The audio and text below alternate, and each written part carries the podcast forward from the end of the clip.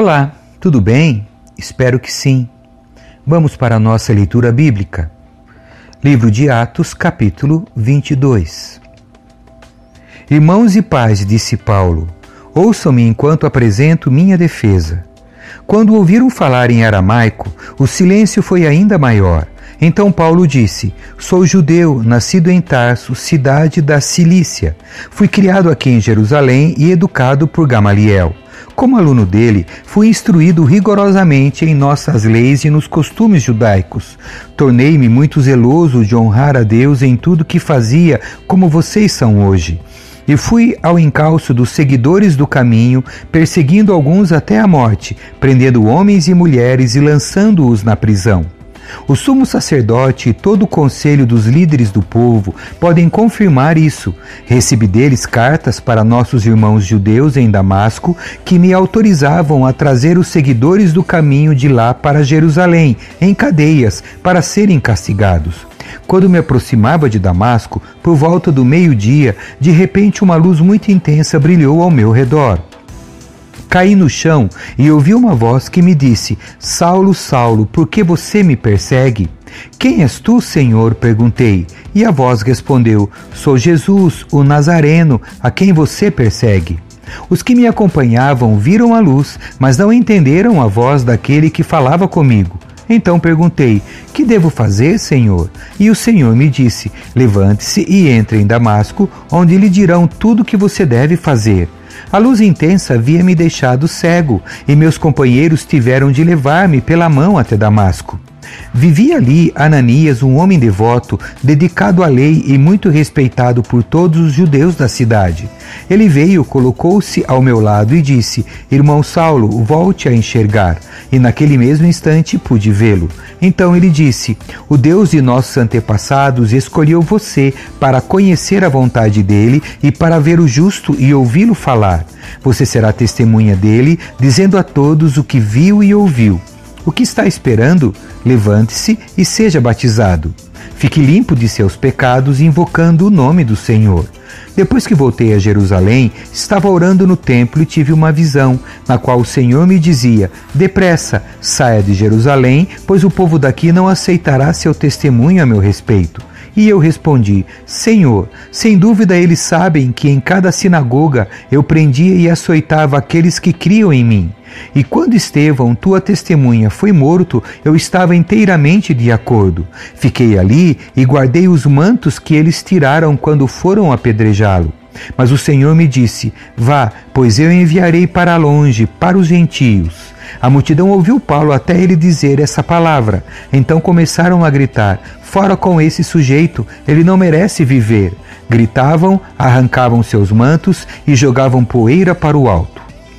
Paulo revela sua cidadania romana. O comandante trouxe Paulo para dentro e ordenou que ele fosse açoitado e interrogado a fim de descobrir por que a multidão tinha ficado tão furiosa. Quando amarravam Paulo para açoitá-lo, ele disse ao oficial que estava ali: A lei permite açoitar um cidadão romano sem que ele tenha sido julgado? Ao ouvir isso, o oficial foi ao comandante e perguntou: O que o senhor está fazendo? Esse homem é cidadão romano. O comandante perguntou a Paulo: Diga-me, você é cidadão romano? Ele respondeu: Sim, eu sou. Eu também, disse o comandante, e paguei caro por minha cidadania. Paulo respondeu: Mas eu sou cidadão de nascimento. Quando os soldados que estavam prestes a interrogar Paulo ouviram que ele era cidadão romano, retiraram-se de imediato. Até mesmo o comandante ficou com medo ao saber que Paulo era cidadão romano, pois tinha mandado amarrá-lo. Paulo diante do conselho dos líderes.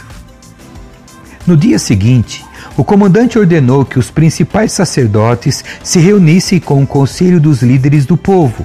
Queria descobrir exatamente qual era o problema, por isso soltou Paulo e mandou que o trouxessem diante deles. Capítulo 23 Paulo olhou fixamente para o conselho dos líderes do povo e disse: Irmãos, tenho vivido diante de Deus com a consciência limpa.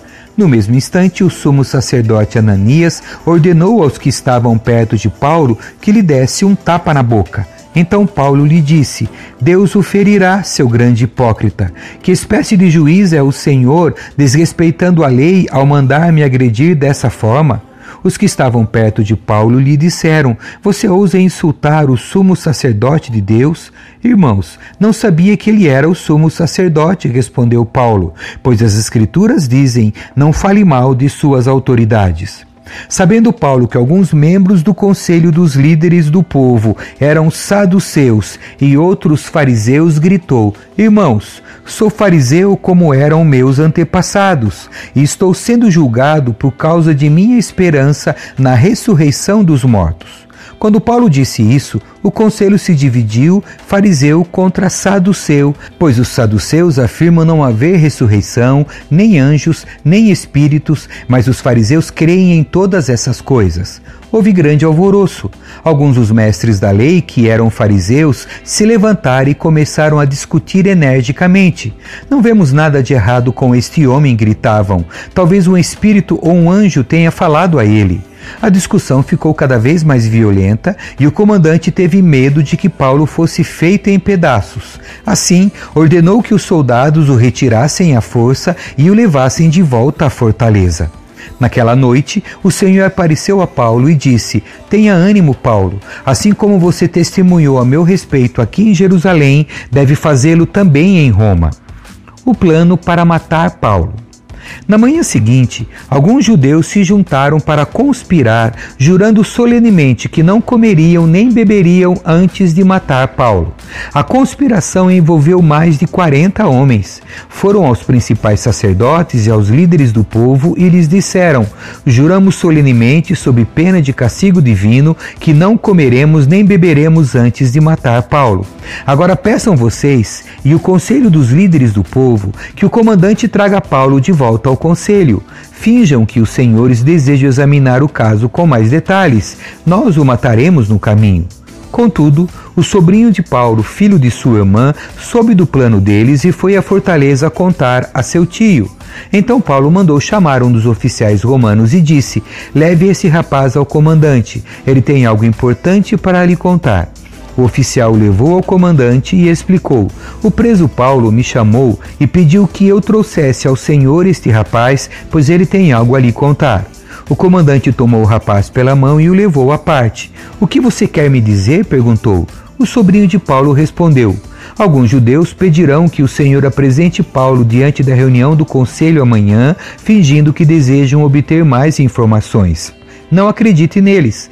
Há mais de 40 homens emboscados para matar Paulo. Juraram solenemente, sob pena de castigo divino, que não comeriam nem beberiam antes de matá-lo. Estão de prontidão, apenas esperando sua permissão. O comandante despediu o rapaz e o advertiu: Não deixe ninguém saber que você me contou isso. Paulo é enviado a Cesareia. Então o comandante chamou dois de seus oficiais e ordenou: Preparem duzentos soldados para partir a Cesareia hoje às nove da noite. Levem também duzentos lanceiros e setenta soldados a cavalo. Providenciem um cavalo para Paulo e levem-no em segurança ao governador Félix. Em seguida, escreveu a seguinte carta ao governador: De Cláudio Lísias ao excelentíssimo governador Félix Saudações. Esse homem foi capturado por alguns judeus que estavam prestes a matá-lo quando cheguei com meus soldados. Ao ser informado que ele era cidadão romano, transferi-o para um lugar seguro. Então levei-o diante do Conselho Supremo dos Judeus para investigar o motivo das acusações. Não demorei a descobrir que ele era acusado de algo relacionado à lei religiosa, sem dúvida nada que justifique a pena de morte ou mesmo a prisão. Fui informado, porém, de uma conspiração para matá-lo e enviei-o de imediato ao Senhor. Também informei aos acusadores que devem apresentar suas denúncias diante do Senhor. Naquela noite, os soldados cumpriram as ordens que haviam recebido e levaram Paulo até Antipatride. Voltaram à fortaleza na manhã seguinte, enquanto a cavalaria prosseguia com ele. Quando chegaram a Cesareia, apresentaram Paulo e a carta ao governador Félix. O governador leu a carta e perguntou a Paulo de que província ele era. Da Cilícia, respondeu Paulo. Ouvirei seu caso pessoalmente quando seus acusadores chegarem, disse o governador. Em seguida, ordenou que Paulo fosse mantido na prisão do palácio que Herodes havia construído. Capítulo 24 Paulo diante de Félix Cinco dias depois, o sumo sacerdote Ananias chegou com alguns dos líderes do povo e um advogado chamado Tértulo para exporem ao governador sua causa contra Paulo. Quando Paulo foi chamado, Tértulo apresentou as acusações. Excelentíssimo Félix, o Senhor tem proporcionado a nós, judeus, um longo período de paz e, com perspicácia, tem realizado reformas que muito nos beneficiam.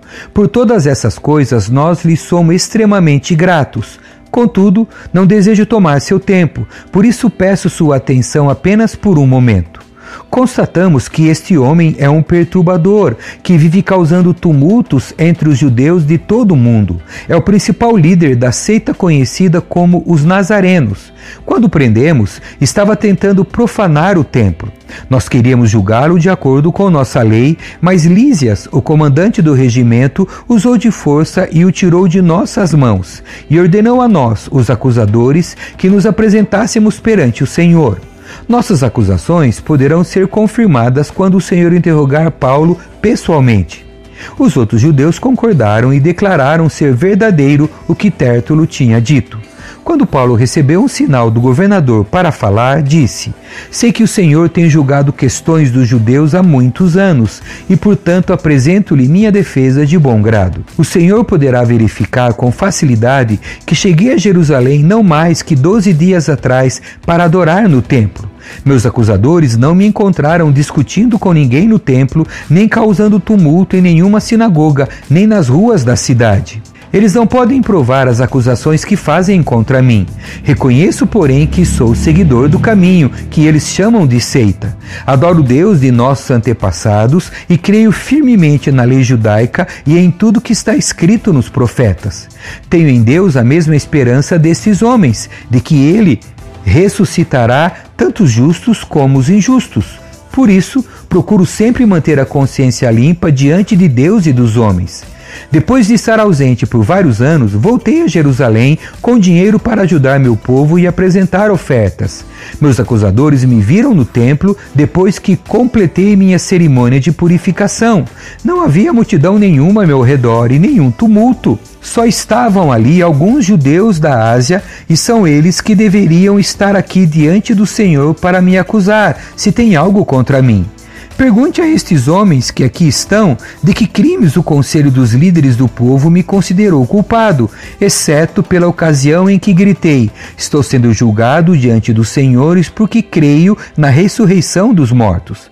Nesse momento, Félix, que tinha bastante conhecimento sobre o caminho, interrompeu a audiência e disse: Esperem até Lísias, o comandante do regimento, chegar, então decidirei o caso de vocês ordenou que um oficial mantivesse Paulo sob custódia, mas lhe deu certa liberdade e permitiu que seus amigos o visitassem e providenciassem aquilo de que ele precisava. Alguns dias depois, Félix voltou com sua esposa Drúzila, que era judia. Mandou chamar Paulo e os dois ouviram enquanto ele lhes falava a respeito da fé em Cristo Jesus. Quando Paulo passou a falar da justiça divina, do domínio próprio e do dia do juízo que estava por vir, Félix teve medo e disse: Pode ir por enquanto. Quando for mais conveniente, mandarei chamá-lo outra vez. Félix também esperava que Paulo lhe oferecesse dinheiro, de modo que mandava buscá-lo com frequência e conversava com ele. Assim se passaram dois anos e Félix foi sucedido por Pórcio Festo. E, uma vez que Félix desejava obter a simpatia dos judeus, manteve Paulo na prisão. Amém. Que Deus abençoe a sua leitura. Tchau.